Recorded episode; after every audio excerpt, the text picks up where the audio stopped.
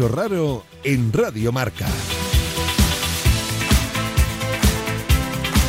Hola amigos y bienvenidos un día más al bicho raro. Hoy estoy especialmente emocionada. El deporte que vamos a abordar me hace muchísima ilusión porque me traslada a principios de siglo para sumergirnos en una saga literaria y cinematográfica que ha permitido el nacimiento de un deporte cuanto menos curioso. No quiero adelantar mucho más, solo quiero leeros un par de frases míticas para que los apasionados como yo de esta saga empiecen a entrar en calor.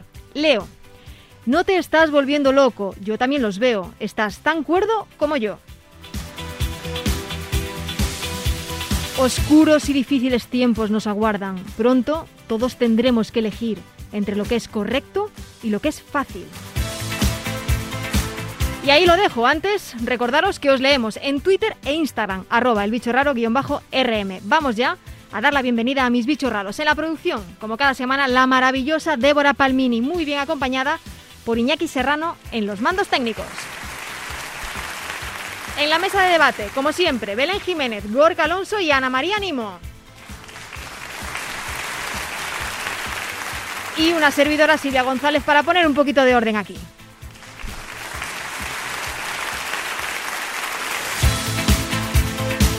Bicho raro en Radio Marca.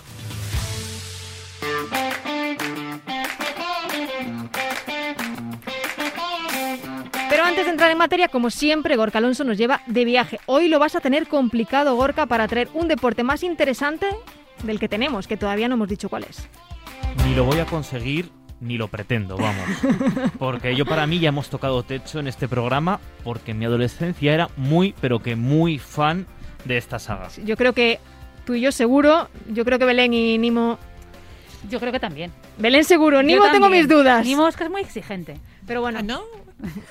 vamos, vamos primero con el viaje que nos va a hacer Gorka. Venga, va. Sí, bueno, a lo que iba. Esta semana voy a hablar de un deporte bastante nuevo y que hace unas semanas empezó a revolucionar bastante Internet. Se hizo viral en redes sociales y de hecho recibimos varios mensajes en nuestra cuenta de ¿Sí? Twitter, arroba eh, bicho raro barra baja rm, para decirnos que hablásemos de este deporte. Yo quería traerlo para que fuese un monográfico, pero lamentablemente no se practica en España, o al menos no he descubierto que se practique en España.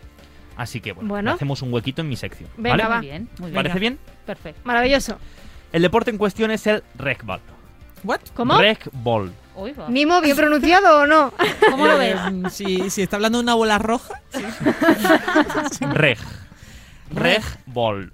Regball. Regball. Ah, Ujú. right, yeah. Es un deporte que se practica en Rusia.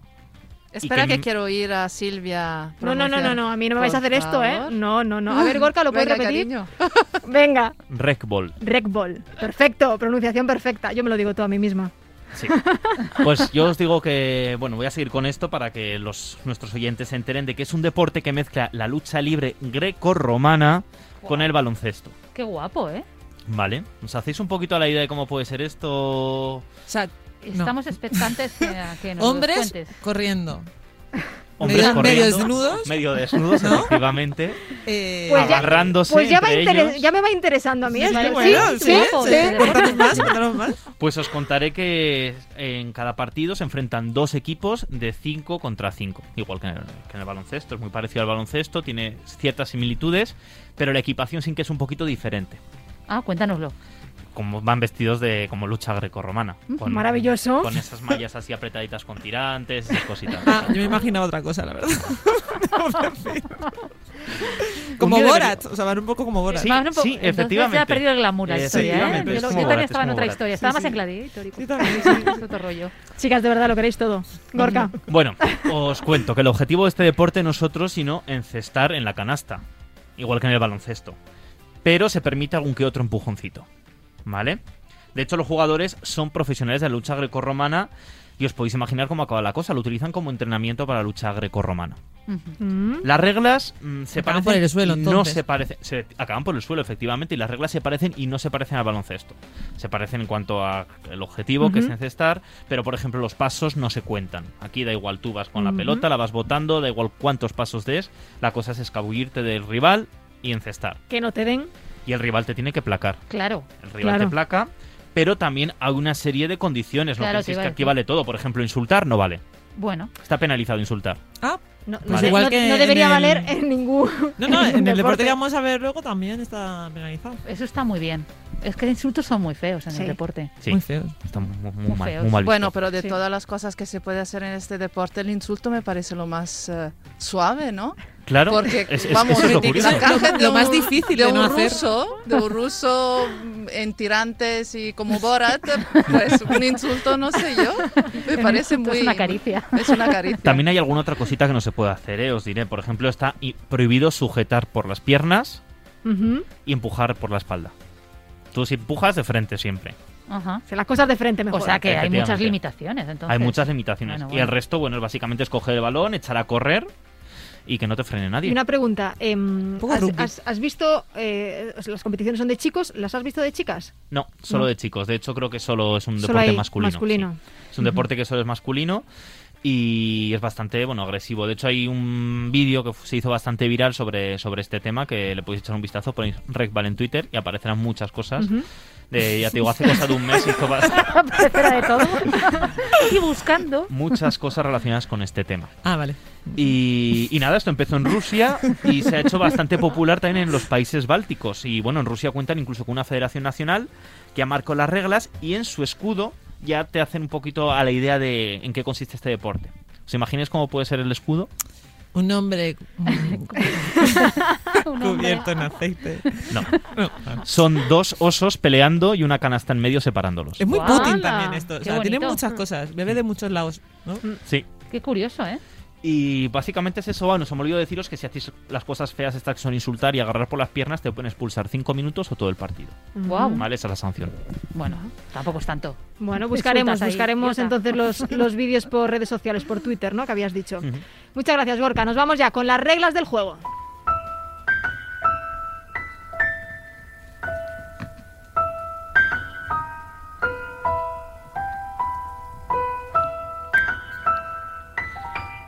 Me estoy deleitando. Te brillan los ojos, Sí, Silvia. Te brillan los totalmente. ojos. Una niña, como una niña. Ana María Nimo, venga, dale. Pues es muy loco lo que traemos hoy. Supongo que. Bueno, ya sabéis de qué. Sí, Nosotros sí, pero Nosotros nuestros sí. oyentes Vamos no. a intentar que todo el mundo se entere. Venga, voy a compartirlo con los que nos oyen también. Se trata del Quidditch Muggle. Venga, va, Silvia, ¿lo he dicho bien? maravilloso, yo no podría haberlo dicho mejor. Menos mal. a ver, para los no iniciados vamos a explicar un par de cositas.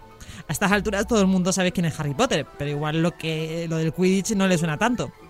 Así resumidito, es un deporte que practican los protagonistas de la saga de Harry Potter. La puesta en escena de los libros es algo así como un torneo medieval de polo, pero que en vez de encima de caballos, los jugadores están encima de escobas mágicas. Y van volando por los aires siguiendo pelotas voladoras. Yo siempre he sido de Gryffindor. Lo diré, anécdota. A mí me gusta Sí. Puntualizo. ¿eh? Es que Yo controlar un poco el nivel de friquismo de este programa. No, va a ser Yo difícil, también. ánimo, porque aquí estamos Es que os veo a los todos a tres. tope, vamos. O veo los tres ahí. Tenemos aquí todos a Os dejé que os recreaseis en el Ludosport con Star Wars. Ahora dejadme, por favor, Pero que que me una recree. cosa Sí. seria. Esto, esto, Esto es muy serio. Esto es menos serio. A ver, ambas serio. sagas son serias. Una cosa, lo adelanto así para, para, para demostrar ánimo que esto es muy serio. Hay selección nacional. Claro. Pero Ahí lo dejo, no- ¿eh? Yo en deporte, o sea, yo de verdad que este deporte. Los muggles nunca entendéis estas cosas. Sí. este deporte es uno un de los que más me gustan, de los que hemos tratado. También tengo que decirlo. Ah, bueno. O sea, lo voy a decir. Venga, O sea, sí. Pero que sea serio, no. Bueno, bueno. Venga, sigue, venga, continúa, sigue, vamos. Mimo, ¿será por el tema de la escoba? ¿De volar encima de una escoba? Veo ahí tintes. ¿Ves allí un, Pues ahí- un medio de locomoción Es importante, un texto. ¿no? Bueno, total, yo lo mío, total. Magel, que es lo que yo estaba explicando, que quiero explicar ahora, porque habrá gente que no lo sepa, porque hay gente que no es tan friki como los- la gente de este programa. Los que están aquí presentes. ¿Qué quieres decir, Golka? ¿Qué quieres decir? Vamos a penalizar aquí también por insulto, yo creo, Sí, ¿eh? Que Animo sí, está sí, hoy... sí. De Pero hecho- que friki no es un insulto, yo también soy friki y, y a mucha honra, cada uno es friki de lo suyo. Eso es verdad. Sí. Venga, dale. ¿Qué es un muggle para aquellos que no lo saben? Que deben de ser tres o cuatro en el mundo. A ver si puedo explicarlo. Básicamente. Es un ser humano que no tiene habilidades mágicas, ¿vale? Por es eso decir, un no mago. un no, un no mago, sí, Gorka, un no mago. Por eso se llama Quidditch Muggle. Porque, porque bueno, en los libros son magos, la mayoría de ellos, y en este caso no. Ujú. Somos eh, mortales sin Sin interés poderes. alguno. Bueno, sin poderes algunos. Otros, Otros tenemos sí, poderes. Eso da para otro programa más. Sí. No voy, a, no voy a llegar al final de las reglas del juego. No me da tiempo porque a este No, paso- no vas a. Bueno, vamos a conocer las reglas de este deporte que como veis es una fantasía total. Los equipos están formados por siete jugadores que deben llevar una escoba entre las piernas en todo momento y que juegan en distintas posiciones. La escoba abuela. La escoba vuela si tú te fumas algo antes. O sea, si no, eh, tienes que ir a pata. A ver, pues, lo que iba diciendo. Hay tres cazadores que su objetivo es marcar goles en los aros eh, con un balón que se llama cuafle. ¿Cómo? Cuafle, Muy bien. ¿vale? Y bueno, lo, lo mueven por el campo pues pasando solo los unos a los otros. Después hay un guardián, que es el portero, que tiene que procurar que no metan goles en sus aros. Esto de los aros luego lo explico. Después hay dos golpeadores, que su trabajo básicamente es molestar. ¿Y cómo lo hacen? Pues tirando... Mira lo que haces tú siempre. Bueno, es que, bien! es que a eso voy, es que a eso voy, mira, o sea, te lo voy a contar. O sea, ellos molestan tirando balones de goma espuma o balones deshinchados al resto de rivales. Y es lo que yo quiero ser. O sea, a vosotros, para vosotros los goles, la fama, la gloria. Todo eso para vosotros, yo a molestar. Muy bien. Jesus. y por- no tengo muy claro qué ha sido eso. Por último está el buscador, el buscador que, que este solamente entra en acción cuando sale la snitch. La snitch El, dorada. el- el Snitch protagonista, dorada. eh, realmente. Claro, la snitch, snitch no- Este, dorada. Harry Potter. Harry Potter. Harry Potter, Claro. total. Sí, este sería nuestro Harry Potter, el buscador. Entonces, el snitch, que, que en la ficción tiene unas alitas y va volando de un lado para otro, en este caso va colgada eh, del pantalón de, de un tipo que se pasea por el campo de fútbol corriendo, intentando que no, que no lo enganche. Que no le pillen. Exacto. El que, el que- este, la snitch es lo que más vale, lo sepáis. Y bueno, hay una cosa que me parece muy curiosa, aunque bueno, después de, de escuchar lo que ha contado Gorka no tanto, que es que si acumulas dos tarjetas amarillas te expulsan. Que te expulsen significa que tienes que salir y dar una vuelta a los aros y después de eso puedes volver a jugar. Ah, O sea, bueno. simplemente- No es tampoco tan Sí. terrible. Ah, bueno. bueno. depende de lo cansado que estés, pero no es tan terrible. Sí, No, hombre. sí, sí. Ah, está bien.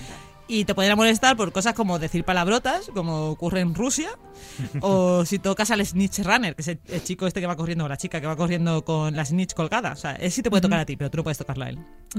Y aunque en ca- el campo está delimitado, que mide unos 77 metros de largo por 44 de ancho, esto es solo para los espectadores. Para Pero- los espectadores. Sí, para que los espectadores no entren en esa zona de juego, porque los jugadores sí que pueden salir de él en todo momento. ¿Ah, Ah, sí? o sea, que tienen campo Sí. abierto ahí. Sí. para Pero, todo. Mm, Qué bien. pero campo abierto. Sí, sí, sí. De hecho, en la saga Harry Potter había que Claro, muy claro. lejos. Se iban a, a parla Claro, pero hombre, Claro, pero es que tienes que marcar en los aros, o sea, tienes que volver al campo. Claro, ¿no? al O sea, tu objetivo volver. es. No te puedes Ya, hombre, ya, no pero tiene bueno. mucho sentido que te vayas. ¿sabes? Bueno, ya. Es ahí huidizo ahí, como ya he ganado.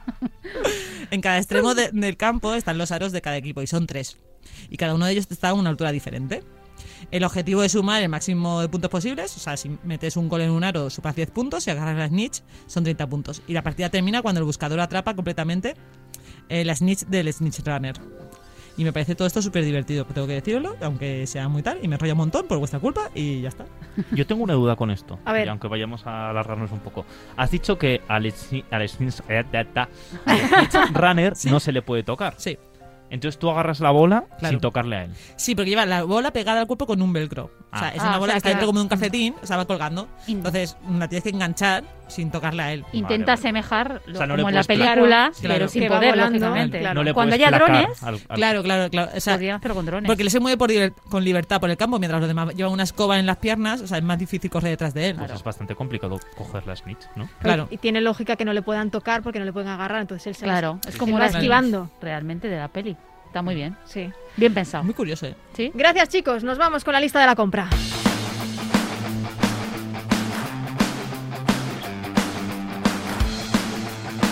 Belén, la de los dineros. ¿Cuánto nos va a costar esto? Pues esto está bien, está bien. Os voy a dar algún alegrón a los seguidores de la saga. Vale, bueno, lo principio, lo primero, ¿no? Saber de un poco dónde podemos aprender eh, a practicar este deporte. Pues se transmite esta sabiduría a través de clubs, principalmente. Tenemos clubs, por ejemplo, en Galicia, País Vasco, en Madrid, en la zona del Mediterráneo sería Cataluña y Valencia, y en Andalucía, en ciudades como Sevilla y Málaga que si estás interesado en aprender y no te no lo tienes en tu ciudad, pues te pones en contacto con la Asociación Española de Quidditch y te orientan de cuál es tu club donde puedes aprender más cercano. Experiencia previa, pues no es necesario, se puede empezar de cero, pero siempre viene bien tener un poco de experiencia en deportes de equipo como puede ser baloncesto, hockey, rugby, fútbol, eh, rugby creo que lo he dicho, Sí. y también otros deportes individuales. De hecho, esto nos lo cuenta eh, Miren García, que es tesorera de la Asociación Española de Quidditch. También quien practica disciplinas que son individuales, porque tenemos a gente, por ejemplo, de lucha grecorromana o a gente hípica, a gente de atletismo, por ejemplo, es decir, cualquier formación, sobre todo por la disciplina, no, por la entrega y, y- y por la dinámica deportiva, nos viene bien.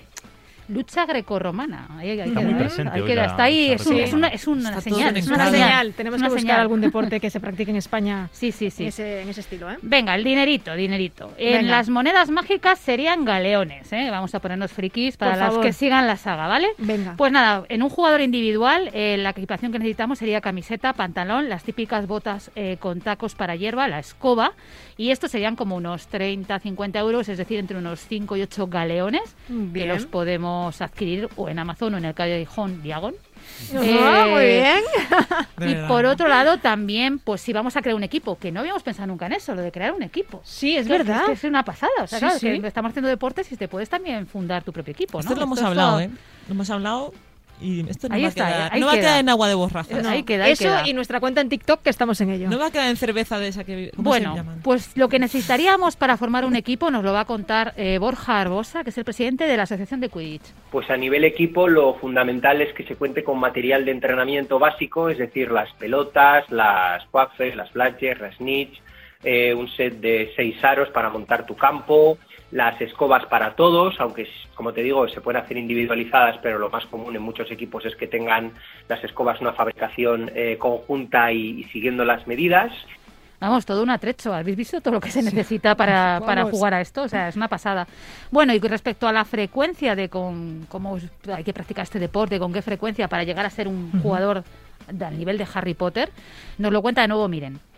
Pues quizás un entrenamiento de unos dos, tres días sería ideal por semana. eh, y luego intentar lanzarte a todos los partidos que puedas. O sea, el no tener miedo y el pensar, es que todavía no he jugado, cuanto antes te lanzas a jugar, tu equipo además te va, te va a ayudar eh, mejor. Y bueno, pues ya sabéis, hay que lanzarse a todos los torneos que haya. Bueno, respecto a las lesiones, pues es un deporte de contacto, alguna cosa puede haber siempre, pero bueno, lo normal, vamos, no nos pongamos dramáticos.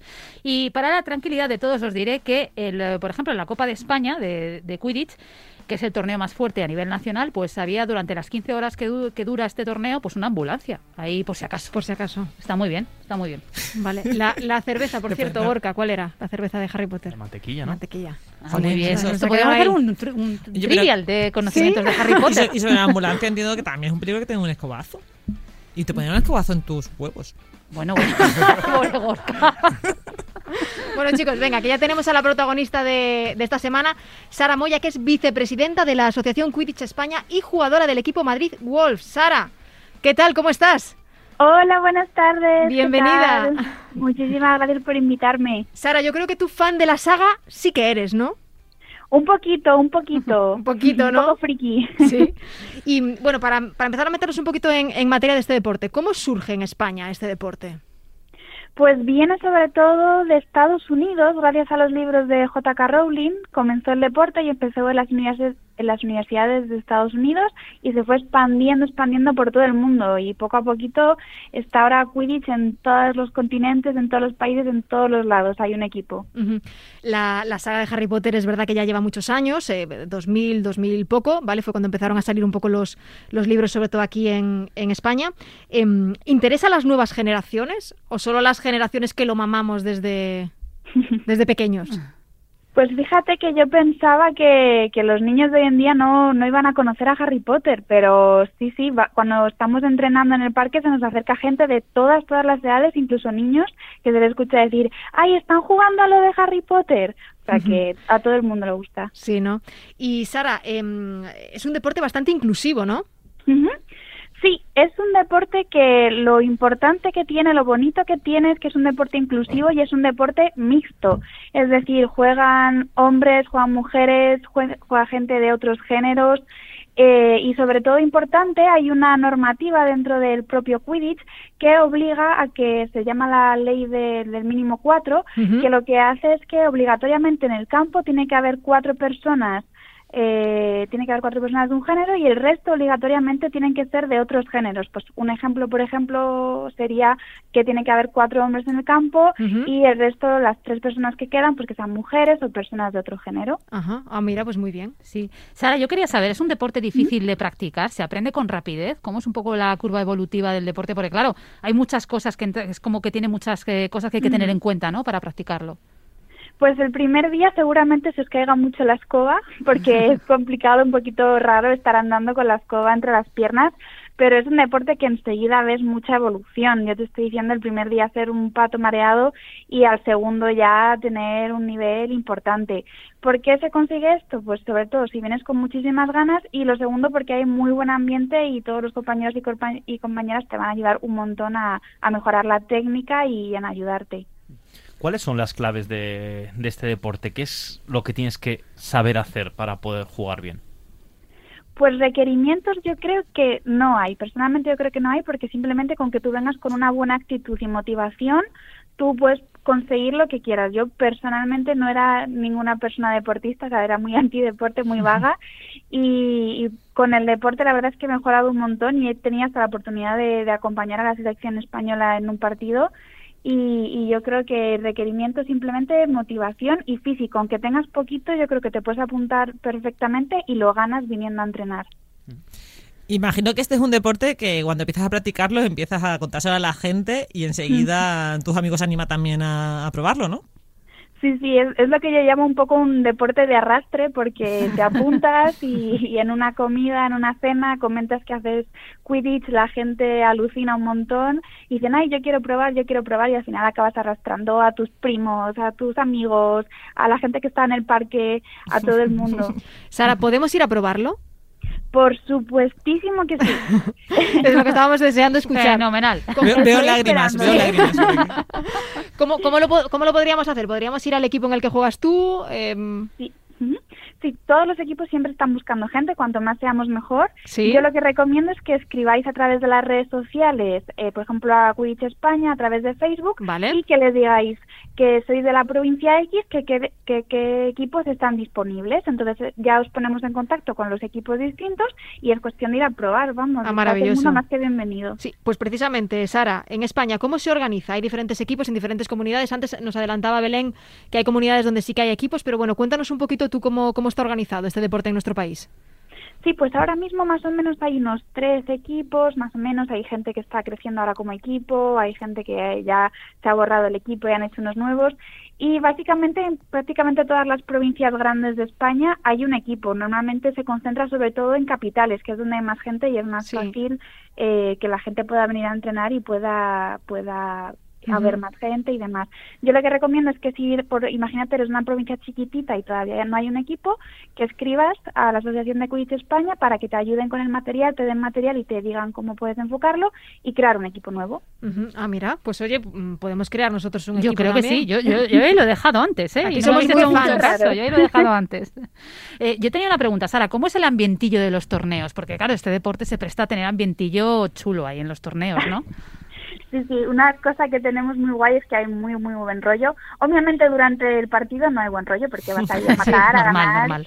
hay violencia, pero, pero hay muy buen rollo. Es más, después de todos los torneos hay una cosa que nosotros llamamos los social, en el que todos los equipos se dedican a ir a hacer un plan común, es decir, acaba la Copa de España y todos los equipos se van juntos a un bar o a un karaoke o a jugar al paintball o hacer lo que sea, concursos de baile, lo que haga falta, o sea que hay muy buen ambiente. Qué guapo.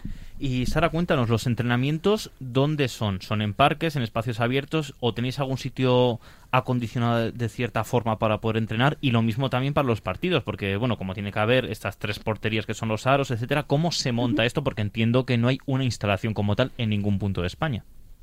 Claro, claro, es- estamos intentando lucharlo, pero todavía no no nos regalan un campo.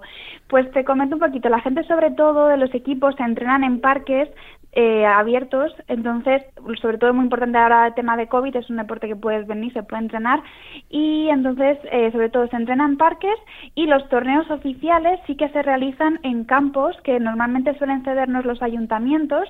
Y ahí nosotros lo que hacemos es montar el campo. Nos dejan, pues imagínate, como si fuera un campo de fútbol, importante que sea de césped para que la gente si se cae, que no se desgracie.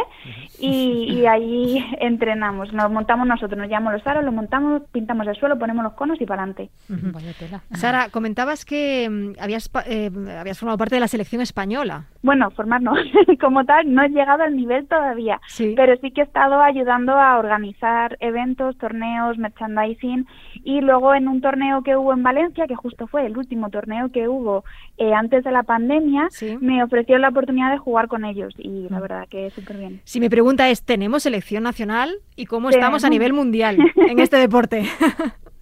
Tenemos selección española, tenemos incluso un seleccionador español que se encarga de ir seleccionando a personas de todos los equipos, se hacen pruebas, es decir, se dice, pues por ejemplo, en Madrid tenéis que venir el día tal, todos los que quieran participar, y se hacen pruebas físicas y de nivel y se, vaya- se hace el, el equipo para la selección española. De momento no estamos muy bien, porque sí que es verdad que, por ejemplo, Estados Unidos son unas máquinas. Sí. Ten en cuenta que a ellos les pagan, que tienen las universidades que les dan muchísimo apoyo. También para este, para este deporte también. Sí, sí, Qué sí. curioso. ahí es que Joder, qué bien. Son muy frikis, son muy frikis Sí. los. ¿eh? Como debe ser. Sí. Y nosotros, claro, es verdad que en este, o sea, en, en estos temas, pues bueno, vamos un poco más a la cola, ¿no? Sí. Sí, sí. Yo tengo una curiosidad. Eh, ¿Las equipaciones que lleváis eh, que distinguen a los distintos equipos también hacen un guiño a la saga? No, no, no, no, no. Ha habido un poquito de diferenciación. Sí que es verdad, bueno, no sé si lo habéis comentado como curiosidad, en los inicios del Quidditch la gente jugaba con sus capas, con sus sombreros, con sus escobas escobas y, y claro, había muchísimas lesiones. Entonces, claro, Claro. te triangulabas ahí, te chocabas la capa, se te enredaba horrible, horrible, horrible. Entonces sí que es verdad que poco a poco ha habido una evolución y ahora todo el tema de equipaciones son más equipaciones deportivas. Sí que es verdad que hay equipos que tienen nombres relacionados con la, con la saga de Harry Potter, que a lo mejor hacen menciones a los Bogars, que es un, es un- como un monstruito que hay en Harry Potter. Sí. Eh, Pero hay gente que se separa un poquito, entonces sí que tienes a lo mejor algún, algún elemento si va en el nombre en tu equipación, pero si no son como equipaciones un poco de rugby estilo, que a lo mejor tienen, por ejemplo, Madrid Wolves tiene unos lobos con unos arañazos, entonces es, es un poquito serio ya. Sara, nos encantaría seguir toda la noche hablando de, de este deporte, pero te tenemos que despedir porque se nos echa el tiempo encima. Sara, muchísimas no pasa gracias. nada. Gracias a vosotros, Por- buen día, Bu- chao. Adiós, gracias. Hasta luego. Chao. Bueno, como vamos justitos de tiempo, Belén, muy rápido, campeonatos mundiales. Vale, pues os cuento un poquito rápido. Tenemos una Copa Nacional, luego dentro de esta Copa Nacional cada región española en la que se concentra el deporte tienen una liga regional que son como unas tres o cuatro veces al año. Nos amplía más información de esto eh, Borja Arbosa. Una vez al año se disputa la Copa de España, que ya reúne a la vez a todos los equipos, y esa copa es clasificatoria, clasifica para un torneo europeo de clubes que se suele celebrar aproximadamente en el mes de abril, mayo, primavera. Vale, tenemos luego primera y segunda división y a nivel Europa los clubes más potentes son los ingleses, alemanes, los franceses y en menor medida pues en la segunda división estarían los italianos, los austriacos y nosotros. Y bueno, pues que sepáis que en verano también hay competiciones eh, que se parece un poco en esto al fútbol y al baloncesto que alternan lo que son europeos y mundiales. Yo creo que deberíamos apuntarnos para ayudar a... Es que yo lo he Sí, visto. Ya, sí, sí, sí. ahí- ¿No? ahí Yo creo que tenemos que ir a probar, ¿eh? Sí, esto está Pero claro, tenemos, ¿eh? tenemos Pero- que hacer un equipo. Pero Sí, que no vaya yo sola, por favor, No, que venga el resto de la gente. Con ahí. el mismo tipo O sea- de escoba todos, ¿eh? Y, y somos seis, o sea, es. somos seis. Nos falta uno. Esto me gusta. Yo, si no hay un sombrero seleccionador, Nada. bueno, chicos, se nos echa el tiempo encima. Ahora sí que sí. Gorka, las últimas curiosidades, por favor. Bueno, pues os voy a decir nada, un par de pinceladas que eh, JK Rowling en una conversación en Twitter Sí. dio una explicación de cómo había surgido este deporte para ella, ¿vale? Porque había gente que le echaba en cara que decía que no tenía sentido este deporte. Entonces ella dijo que para ella es como llevar eh, la vida real, nuestro día a día, a un deporte. Porque, cito literal, tiene todo el sentido del mundo, tiene su encanto perseguir una buena racha que se nos escapa, en referencia a la Smith dorada. Pero el trabajo en equipo y la persever- y perseverancia también pueden salvar el día. Para ganar un partido sabemos que es imprescindible marcar tantos. Eh, Entonces, esa fue sí. su explicación de cómo ha llevado eh, su día a día a... Como es JK, madre mía. Qué De verdad. de una verdad. explicación más larga, pero no tenemos Yo creo que deberíamos dedicarle todo. otro programa eh, e invitarla.